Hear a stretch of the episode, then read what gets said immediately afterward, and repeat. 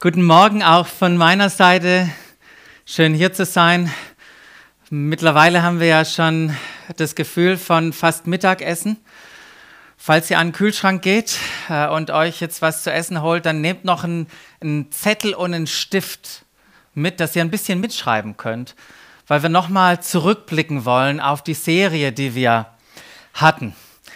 Wenn ich an unsere Serie denke, dann schaue ich mit einer großen Dankbarkeit auf die letzten Wochen zurück, ähm, auf dieses Thema Nachfolgen. Das war ein, ein sehr wichtiges und ein, ein richtig gutes Thema in dieser aktuellen Zeit. Wie leben wir Nachfolge? Und ich fand es super, wie das uns Silke und Christoph und Christian, wie sie das uns vermittelt haben, diesen tiefgehenden Input und auch diese ansteckende Leidenschaft, die sie, die sie hatten. Ich finde es toll, mit so tollen, reifen Nachfolgern hier unterwegs zu sein und die in unserem Umfeld zu haben. Und das, was auf jeden Fall bei mir hängen geblieben ist, ist ein neues Feuer. Ich bin neu entzündet worden mit Leidenschaft, Jesus nachzufolgen. Und ich hoffe, bei dir ist auch diese Leidenschaft angekommen diese herzliche Einladung von Jesus, folge mir nach, die ist so einfach und unglaublich anziehend. Und genial, dass diese Einladung für jeden einzelnen Menschen gilt. Lass dir gewiss sein, es kann dich nichts disqualifizieren von dieser wunderbaren Einladung Gottes, ihm nachzufolgen. Doch wisst ihr was, diese Einladung ist viel, viel mehr als diese Einladung zuzuschauen oder diese Bitte vielleicht von Jesus, hey, erzähle auch allen anderen, was Wunderbares ich hier getan habe. Jesus lädt uns ein mit den, mit den Worten, folgt mir nach und ich will euch zu Menschenfischern machen. Was, was Jesus hier wörtlich sagt ist, ich werde machen, dass ihr Menschenfischer werdet. Ich finde es hochinteressant. Ich werde machen, damit ihr Menschenfischer werdet. Wir werden jemand.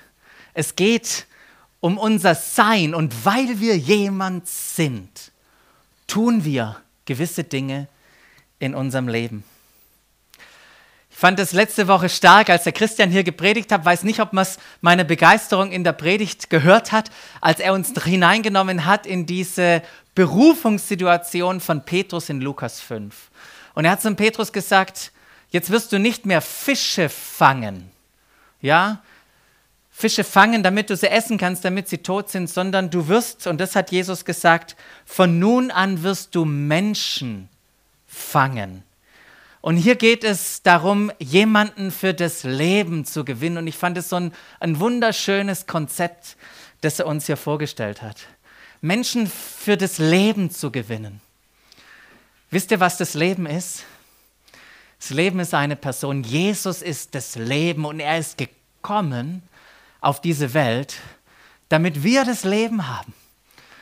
Und jeder, der an ihn glaubt, der ihn vertraut, der Ja sagt, der einschlägt, der hat dieses Leben und darf von nun an Menschen einladen, hin, hinzubringen in dieses Leben, in diese Beziehung mit Jesus.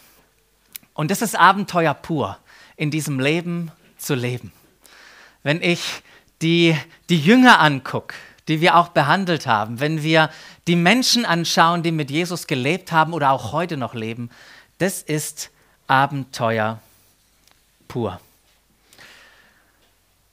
Doch wie hat Jesus uns Leben gebracht? Und wie kommen wir in diese Nachfolge? Ich möchte euch hineinnehmen in ein Ereignis, das uns der Jünger Johannes, der auch den das Evangelium Johannes aufgeschrieben hat, uns, uns beschreibt. Es ist Ostern. Ja, für den einen oder anderen jetzt ziemlich weit weg, der jetzt gerade Lebkuchen gekauft hat. Aber an diesem Ostermorgen sind die Frauen, Petrus und Johannes selbst am Grab und sie finden Jesus dort nicht. Und sie, sie kommen zu dem Schluss, welchen Hass müssen die Gegner von Jesus gehabt haben, dass sie sogar jetzt so weit gegangen sind? Und was werden die mit uns tun? Und mit dieser Angst sind sie in den Raum zurückgegangen, in das Obergemach. Und wisst ihr, was sie aus lauter Angst gemacht haben? Sie haben jede Türe verschlossen und verriegelt und haben sich dort verbarrikadiert. Hoffnungslos, aufgewühlt, trauernd, besorgt saßen sie da. Und dann heißt es, wie es uns Johannes aufschreibt, doch auf einmal stand Jesus in ihrer Mitte und sagte einfach, hey, Frieden mit euch.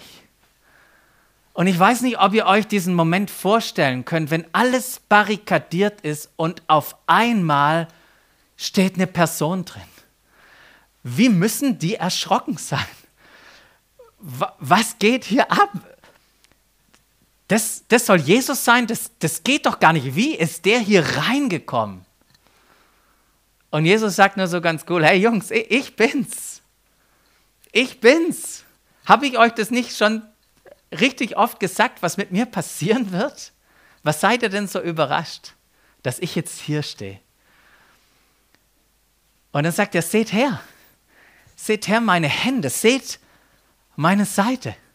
Ich bin's wirklich. Und, und was sagt er ihnen damit? Ich bin der Auferstandene. Ich bin auferstanden und dadurch habe ich die ganze Menschheit, die ganze Welt erlöst. Ich habe Frieden geschaffen mit Gott. Und dann heißt es, die Jünger freuten sich und auf einmal war ihre Hoffnungslosigkeit, ihr Aufgewühltsein, ihre Trauer war verflogen. Und dann wiederholt Jesus es nochmal und sagt, Friede mit euch. Wie mich der Vater gesandt hat, so sende ich euch. Wie mich der Vater gesandt hat, so sende ich euch. Das, was, was wir hier sehen, ist, dass Nachfolge verbunden ist mit der Erlösung durch Jesus und gleichzeitig auch mit der Sendung durch ihn, unsere Sendung in die Welt. Was Jesus hier auch noch gemacht hat, war das Bestätigen in diesem Moment, in diesem Raum, was er ihnen schon ein paar Tage vorher gesagt hat, als er ihnen zugesprochen hat, ich versichere euch, hier, ich versichere euch, die ihr um mich seid, dass alle, die an mich glauben, dass die noch größere Dinge tun werden, als ich es tue. Und es wird passieren, wenn ich mich aufmache zum Vater. Und was ist passiert? 40 Tage später, wir lesen das in der Apostelgeschichte, macht sich Jesus auf zum Vater. Es passiert tatsächlich, kurze Zeit später fängt es an, was er genau gesagt hat. Es werden noch größere Dinge geschehen. Und wir haben die Geschichten teilweise angeguckt von, von Petrus, von Philippus, von Paulus und vielen anderen auch, wie sie ihm nachgefolgt sind, wie das Leben der Nachfolge praktisch aussieht. Und wir haben diese Aspekte behandelt in den letzten Wochen. Wir haben angefangen mit diesem ganzen Aspekt des Erlebens in dieser Nachfolge, da brauchen wir diese Aha-Momente, diese Offenbarungen, diese Erkenntnisse von Jesus. So wie diese Männer, wie beispielsweise Paulus an diesen, an diesen Punkt ankamen, mitten im Briefschreiben. Wow, es ist Gott, durch den alles besteht und in dem alles sein Ziel hat. Und ihm sei Lob und Ehre, dass wir immer wieder diese Aha-Momente haben in unserem eigenen Leben, ihn erleben. Und dann haben wir uns mit Lieben beschäftigt. Nachfolge hat was mit Beziehung zu tun. Und Beziehung basiert auf Kommunikation. Wir haben darüber gesprochen, wie wichtig es ist, manchmal loszulassen. Ja, manchmal müssen wir Dinge loslassen, damit wir überhaupt erst andere Dinge ergreifen können.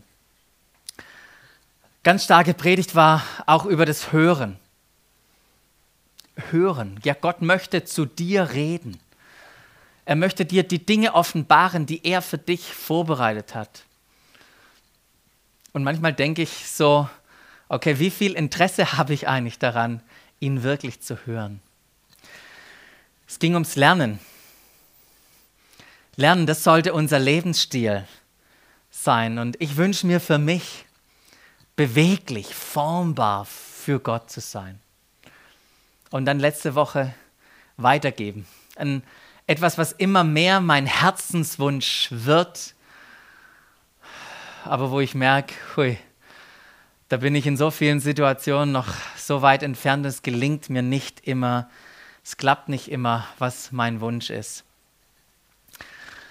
In der Vorbereitung auf heute bin ich mal alle Predigten nochmal durchgegangen und habe daraufhin eine Seite kreiert, wo ich für jeden, für jeden Aspekt drei Fragen gestellt habe. Habe ich gestern verschickt und möchte euch damit herausfordern, nochmal diese, diese Themen zu bewegen anhand der Fragen. So wie ich mich auch in den letzten Wochen immer wieder gefragt habe, diese Aspekte, die wir, die wir behandelt haben, wie stark sind die in meinem Leben tatsächlich verankert? Wie stark sind sie verankert und wie präsent sind sie? Und in dem Reflektieren über diese Aspekte habe ich eine Sache gemerkt, wow, ich bin erstmal zutiefst dankbar. Zutiefst dankbar für all das, was Gott schon in meinem Leben wirkt, gewirkt hat und durch mein Leben wirkt.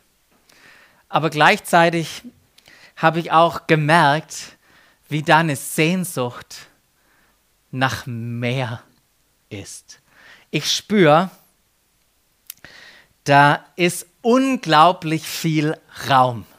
Da ist unglaublich viel Platz. Das sind noch unglaublich viele Möglichkeiten für mich in meiner Nachfolge.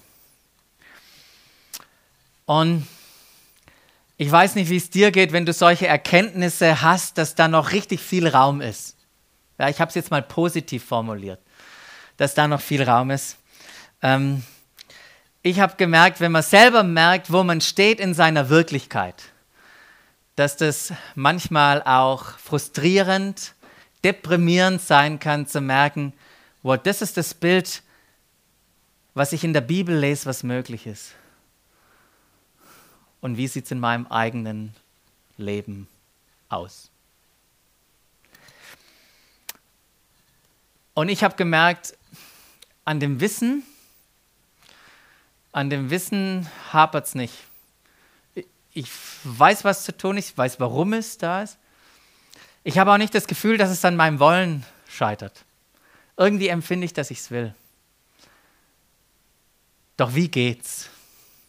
Wie kann das geschehen in meinem, in meinem Leben? Das Können, dass es tatsächlich passiert, das, das fordert mich heraus. Und das möchte ich auch mir nicht selber irgendwie schönreden oder Entschuldigungen finden. Ich möchte es wirklich auch mal einfach für mich annehmen und akzeptieren. Ja, da ist Luft nach oben. Da wäre noch mehr möglich. Und, und ich habe mir für mich vorgenommen, einfach mit Jesus da ins Gespräch zu kommen. Und wenn es dir so geht, ich möchte dich einladen, mit Jesus darüber ins Gespräch zu kommen, ihm das hinzuhalten, all deine Gedanken, deine Gefühle, das, was dich in diesen Punkten, in diesen Punkten bewegt, diese Spannung.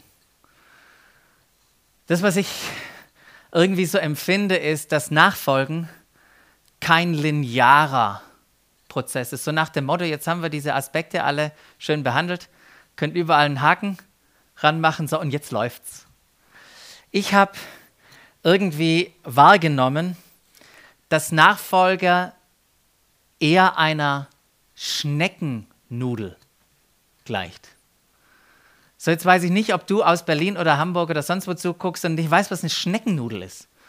Aber es ist so ein leckerer Nachtisch, der so aufgerollt ist. Und ich weiß nicht, wie deine Essgewohnheiten bei der Schneckennudel ist, aber ich liebe es, die Schneckennudel im Kreis zu essen. So richtig schön im Kreis entlang, bis ich zum Inneren komme. Und ich empfinde, das ist bei der Nachfolge ein ähnlicher Prozess. Sich schön im Kreis entlang zu essen, Stück für Stück unterwegs zu sein und dem Inneren, diesen Dingen näher zu kommen.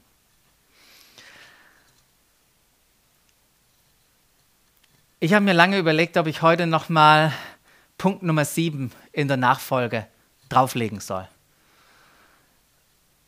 Und dann dachte ich mir, nee, ich gucke lieber mal das Leben von Jesus an, sein Umgang mit seinen Jüngern an, um da zu entdecken, wie ist er mit ihnen umgegangen, welche Schlüssel hat er ihnen an die Hand gegeben, damit es ihnen einfacher fällt, diese Aspekte in ihr Leben zu integrieren, zu verankern und vom Wollen hin ins Können zu kommen. Und diese vier grandiosen Schlüssel ist, wie gesagt, der Schneckennudel entlanggehen, Stück für Stück mehr diese Lücke äh, zu schließen. Und ähm, grandioserweise beginnen diese vier Schlüssel mit G. Jetzt sind es nicht so einzelne isolierte Elemente, sondern ihr merkt, wie die übereinander liegen. Diese vier Gs, wie die sich überlappen. Seid ihr bereit für das erste G, die dir in deiner Nachfolge helfen könnte? Das erste G steht für Gewohnheiten. Gewohnheiten. Eine Gewohnheit ist, was man immer wieder tut, weil es selbstverständlich geworden ist. Eine Handlung wurde zu einer Eigenschaft. Und ich merke in meinem Leben, ich tue mich mit dem einen oder anderen schwer, auch in meinem Leben mit Gott, weil ich nicht die Entwo Gewohnheit entwickelt habe, die es bräuchte. Ich möchte äh, ein bisschen persönlich werden und habe mal eine Zahnbürste mitgebracht. Äh, das ist jetzt nicht meine, meine Zahnbürste. Ich dachte, ich nehme mal eine schöne, saubere Zahnbürste. Und mit der Zahnbürste, ähm, da ist folgendermaßen, in der, in der Bibel, da finden wir auch drei Konzepte immer wieder. Wir finden, wie die Bibel uns was über Wissen, über Verständnis und über Weisheit erklärt. Die Dinge hängen meistens zusammen. Es gibt wunderbare Bibelverse über Wissen, Verständnis und Weisheit. Und wenn wir das auf unsere Zahnbürste und Zähneputzen übertragen, dann wissen wir, das Wissen, das sind die Informationen. Wir wissen, dass wenn Belag auf den Zähnen ist, dass es nicht gut für die Zähne ist, sondern die Zähne irgendwann angreift und die Zähne kaputt macht. Das ist das Wissen. Das Verständnis bedeutet, dass man diesen Informationen Bedeutung gibt, dass man die Bedeutung da drin erkennt, nämlich wie wichtig es ist, die Zähne regelmäßig zu putzen. Doch nur weil man das Wissen und das Verständnis hat, macht man das noch nicht gleich. Dafür braucht es Weisheit. Weisheit zu haben ist, wenn man weiß, wann man sich die Zähne putzt. Und ich muss gestehen, heute in der Öffentlichkeit, es war nicht immer bei mir so. Als Kind dachte ich manchmal, ich bin so schlau und halte die äh, Zahnbürste kurz über den Wasserhahn und stelle sie dann ab, um meinen Eltern zu sagen, damit ich habe die Zähne geputzt. Also ein bisschen fake. Und ich musste lernen, diese Gewohnheit anzutrainieren oder anzutrainieren, zu, zu etablieren in meinem Leben. Es braucht reife Gewohnheiten in unserem Leben. Es gibt nämlich Gewohnheiten, die tun uns richtig gut, die bauen unser Leben auf. Und es gibt Gewohnheiten, die machen uns eher kaputt. Denk mal über deine Gewohnheiten nach. Was ist so eine Gewohnheit, wo du sagst, die bringt mich richtig im Glauben voran? Ich bin so froh, dass die Gewohnheit in meinem Leben ist, ich will sie nicht mehr missen.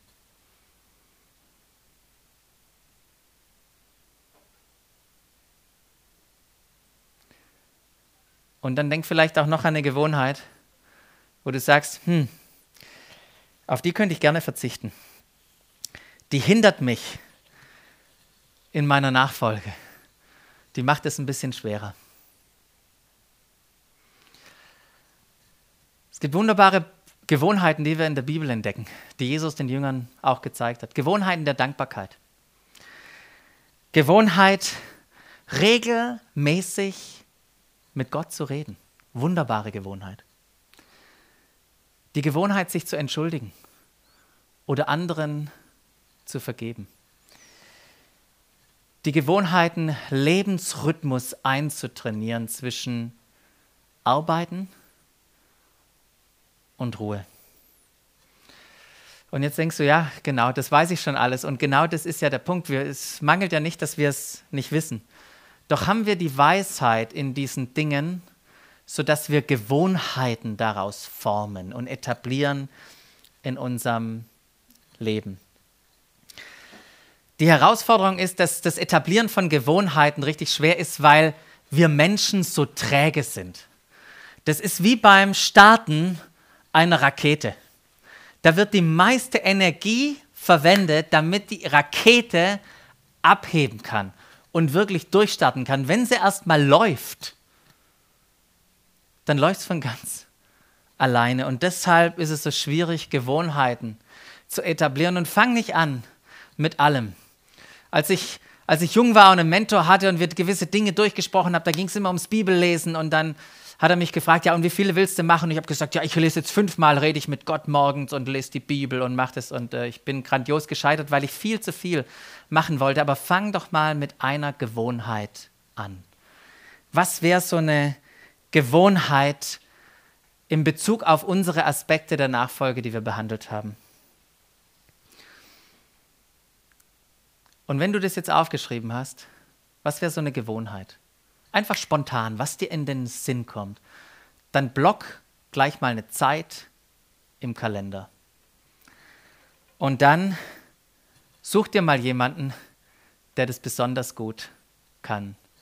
Weil das ist eines, ein faszinierender Aspekt in Bezug auf unser Verhalten als Menschen, dass wir das Verhalten anderer imitieren.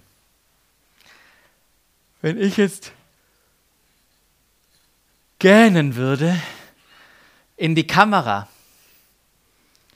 und du würdest hier im Raum sein, ich weiß nicht mal, ob das über einen Livestream funktioniert. Schreib doch mal kurz in den Chat, ob das funktioniert, wenn ich hier gähnen würde, ob du dann automatisch auch gähnst. Hast du dich schon mal gefragt, warum das so ist? Ich dachte früher, weil ich den Sauerstoff entziehe, müssen jetzt die anderen alle nachziehen. Nee, nee, das ist, wir imitieren das Verhalten. Und warum erzähle ich euch das? Weil ich gemerkt habe für mich, wenn ich in das Wort Gottes eintauche, wenn ich Bibel lese, wenn ich anschaue, wie andere Jünger und Jesus selbst gelebt hat, dann merke ich, wie das abfärbt, wie das abreibt an meinem eigenen Leben. Und deshalb sage ich das, weil ich euch motivieren möchte, ins Wort Gottes immer wieder einzutauchen. Das ist vielleicht eine Gewohnheit. Wenn wir die etablieren können, ich glaube, die setzt ganz, ganz viel Dinge in unserem Leben frei. Das war das erste G. Gewohnheiten. Das zweite G, ihr merkt die Überlappung, die, das steht für Gefährten. Gefährten. Menschen, mit denen wir zusammen unterwegs sind. Und wenn wir in die Bibel reingucken, finden wir das überall. Menschen haben Jesus immer zusammen nachgefolgt. Er schickt seine ganze Mannschaft von zwölf Jüngern los. Wenn er die 70 hat, dann schickt er sie immer zu zweit. Wenn wir in die Apostelgeschichte reingucken, die Jünger waren bis auf ganz, ganz wenige Ausnahmen immer gemeinsam unterwegs. Und ich finde es so spannend, da reinzugucken, wie Jesus das gemacht hat, wie er bei seiner Jüngerauswahl so besonders kreativ war und so viele unterschiedliche junge Männer in seine Nachfolge gerufen hat. Es ist faszinierend und köstlich, sich das mal anzugucken. Da gab es nämlich Johannes und Petrus. Johannes, diese herzliche, sanfte Person. Man könnte meinen, er ist schon als Christ geboren. Und dann gab es diesen Petrus, diesen impulsiven, wilden Mann, der das Ohr abge, geschnitten hat und aus dem Boot raus ist, große Sprüche geklopft hat. Und wenn wir in die Bibel reinschauen, welche zwei Jünger werden erwähnt miteinander, dann ist es Petrus und Johannes. Die Gegenwart von Jesus hat Menschen, die unterschiedlich nicht sein können, zusammengebracht und sie haben gelernt, wie sie ihr Leben gegenseitig bereichern können. Und dann gucken wir weiter, dann gab es einen Jünger, ähm, Thomas oder den Philippus. Philippus war auch wieder der sehr naive, leichtgläubige Typ. Da haut mal Jesus den Satz raus: Hey, ähm, schaut mich an, dann zeige ich euch den Vater. Oder wenn ihr mich gesehen habt, dann habt ihr den Vater gesehen. Und dann sagt Philippus auch, das ist ja herrlich. Das ist ja wunderbar. Zeig uns nur den Vater, das ist genug. Und dann haben wir im Gegensatz dazu den Thomas. Ich finde, das klingt schon so deutsch. Thomas. Ich glaube erst, wenn ich sehe, beweise es mir, zeig's mir. Doch wer wird in der Bibel zusammen erwähnt? Es wird Thomas und Philippus zusammen erwähnt. Christus bringt die beiden zusammen. Und weil das so köstlich ist, noch ein anderes Paar. Simon der Zelot und Matthäus der Zolleinnehmer. Was haben die beiden repräsentiert? Sie haben die Ränder der politischen Einstellungen, der politischen Extreme repräsentiert. Matthäus arbeitete für die Römer. Der nahm das Geld den eigenen Leuten ab und gab es den, Unter gab es den Unterdrückern. Und auf der anderen Seite Simon der Zelot. Wen hat er am meisten gehasst? Die Römer und alle, die mit ihnen äh, kooperiert haben. Und was macht Jesus? Er bringt die beiden zusammen, sagt, ich nehme so ein in meiner Auswahl und ich nehme so ein in meiner Auswahl und bringt sie zusammen in Gefährtenschaft. Angenommen, dein Name wäre in der Liste der Jünger erwähnt. Armin, Daniel, Achim, Rahel, Elisabeth, setz deinen Namen da ein. Welcher andere Name denn von der Person, die nicht unterschiedlicher hätte sein können, würde da aufgeführt werden. Mit wem würdest du immer vorkommen, wenn wir die Geschichten hören? Irgendwie scheint es, dass uns andere Menschen helfen, Dinge in unser Leben zu integrieren in der Nachfolge, die anders sind als uns, als wir. Und ich möchte euch einladen, nicht nur mit Menschen unterwegs zu sein, die ähnlich ticken, die gleich sind, die das gleiche Alter haben, die die gleiche soziale Schicht haben, die gleiche, den gleichen kulturellen Background, sondern ich möchte euch ermutigen, dass ihr euch ausstreckt und diese Menschen in euer Leben einladet, mit ihnen unterwegs seid und euch durch ihre Unterschiedlichkeit bereichert. Und wenn ihr unterwegs seid, und das habe ich, lerne ich gerade für mich persönlich, wie wichtig es ist, im Miteinander die richtigen Fragen zu stellen. Fragt, wie geht's euch mit Gott? Fragt, wie, wie geht's euch gerade mit anderen Menschen? Und wie kommt ihr im Gestalten voran in eurer Welt? Ein paar wertvolle Fragen. Gewohnheiten, Gefährten, und das dritte geht, es steht für Glaube. In den drei Jahren, in denen Jesus mit seinen Jüngern unterwegs war, da hat er sich nicht in ein Klassenzimmer zurückgezogen und hat gesagt, jetzt bringe ich euch mal die The Theorie bleib, sondern es war Training on the Job. Was sagt er ihnen? Herausfordernd, geht und verkündet. Ihr geht jetzt und verkündet, das Himmelreich ist nahe heilt Kranke dort, weckt Tote auf, macht Aussätzige rein, treibt Dämonen aus und gebt das umsonst weiter, was ihr umsonst erhalten habt. An anderer Stelle sagt er, hey, gebt ihr ihnen zu essen, ihr macht es. Oder hey, wenn ihr dem Durstigen gebt, Gebt dem, gebt dem, der Hunger hat. Gebt dem Kleider, der nackt ist. Besucht den im Gefängnis. Integriert den Fremden. Oder ganz am Ende, Missionsbefehl. Geht ihr jetzt hin? Geht ihr hin und macht zu Jüngern die Völker und tauft sie. Lehret sie zu halten. Alles, was ich euch befohlen habe. Ich glaube nicht, dass die Jünger sich permanent gemeldet haben, Jesus, wo ist der nächste Job? Ich glaube, er hat sie immer wieder ins kalte Wasser geschmissen. In, eine, in, in einen Raum rein, wo sie sich nicht wohlgefühlt haben. Aber dadurch, dass es Jesus war, konnten sie sich wahrscheinlich gar nicht so wehren. Aber was ich erstaunlich finde, ist, was passiert ist, als sie zurückkommen, was sie dann gesagt haben. Die haben gesagt, hey Jesus, hey, wir hätten es nicht gedacht. Aber es hat funktioniert. Es hat funktioniert. Die Leute haben die Botschaft angenommen. Hey, wir haben für Leute gebetet und sie wurden gesund. Gigantisch. Erstaunlich. Warum haben sie es erlebt? Weil sie sich aufgemacht haben, weil sie gesagt haben, okay, wir verlassen unsere Comfortzone und gehen voran. Im Gehen, im Tun sind sie Stück für Stück das Schneckennudel entlang gegangen und haben erlebt, wie Jesus wie Jesus in ihnen etwas tut. Und ich habe mir vorgenommen für mich, einfach mal anzufangen, die Gelegenheiten zu nutzen, die ich habe. Und wenn ich anfange und die Dinge tue, dann möchte ich das mit Glauben, mit Vertrauen tun, dass wenn ich von Jesus erzähle, wenn ich in seinem Namen bete, dass er sich zu mir stellt und Dinge passieren. Und ich möchte dich einladen, mal einfach zu machen einfach mal unser, nicht unser Gehirn auszuschalten, aber nicht Dinge nur durchzudenken und nur darüber zu reden, sondern lasst uns die Dinge einfach tun. Lasst uns erleben, wie es funktioniert und wie es auch nicht funktioniert, aber lasst uns anfangen, darüber ins Gespräch zu kommen, über unsere Erfahrungen. Und das vierte G, neben Gewohnheiten und Gefährten und Glaube, wenn wir Dinge tun, das vierte G, Geist. Erinnert euch noch an die Geschichte von Anfang?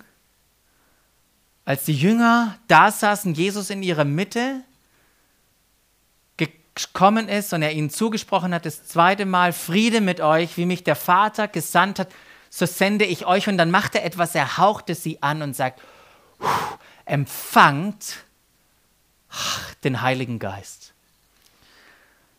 Und dafür steht das vierte G für Geist. Wir brauchen seine Kraft in seiner, in unserer Nachfolge.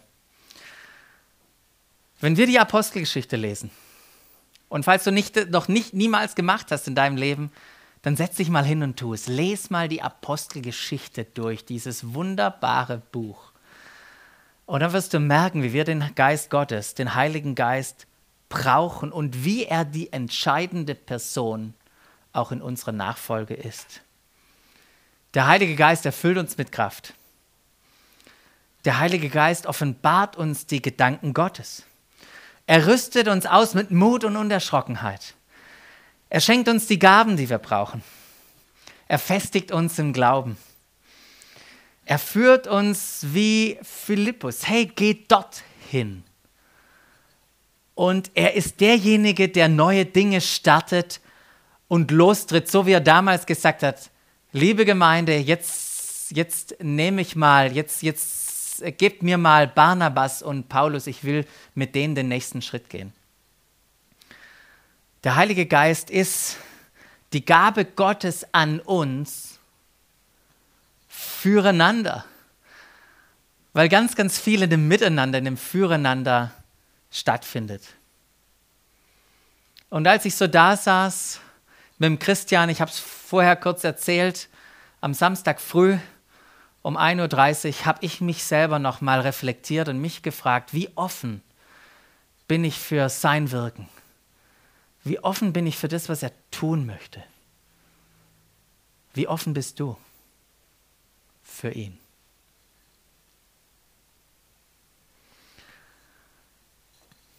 In den letzten Wochen, da haben wir wunderbare Aspekte praktische Themen unserer Nachfolge besprochen.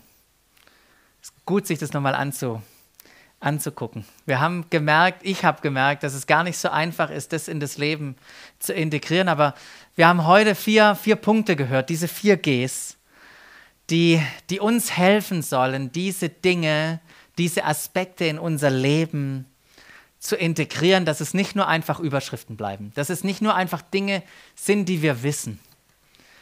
So, ich bete, dass, dass Gewohnheiten dir helfen, dass Gefährten dir helfen, dass Glaubensschritte dir helfen und dass Geist, der Geist Gottes dir hilft, in dieser Nachfolge in Bewegung zu kommen, dieser Schneckennudel entlang zu gehen. Und was ich so faszinierend finde, ist, dass bei all diesen Aspekten ein großes G drüber steht. Das ist das, dass wir gemeinsam nachfolgen. Das ist nicht, was wir alleine tun, das machen wir gemeinsam und ich freue mich schon drauf auf die Phase, die jetzt ansteht, wo wir als Gemeinde wunderbare Gewohnheiten entwickeln dürfen, wo wir als Gemeinde miteinander in Gefährtenschaft unterwegs sind, wo wir erleben dürfen, dass wir Glaubensschritte gehen, uns von Gott rufen lassen und erleben, wie sein Geist unter uns richtig wirkt und Wunder tut, weil es ein Gott ist, der Wunder tun kann. Und das segne ich euch. Und vielleicht nimmst du dir jetzt eine kurze Zeit äh, und Lissy wird uns mit hineinnehmen in was wir jetzt gemeinsam tun.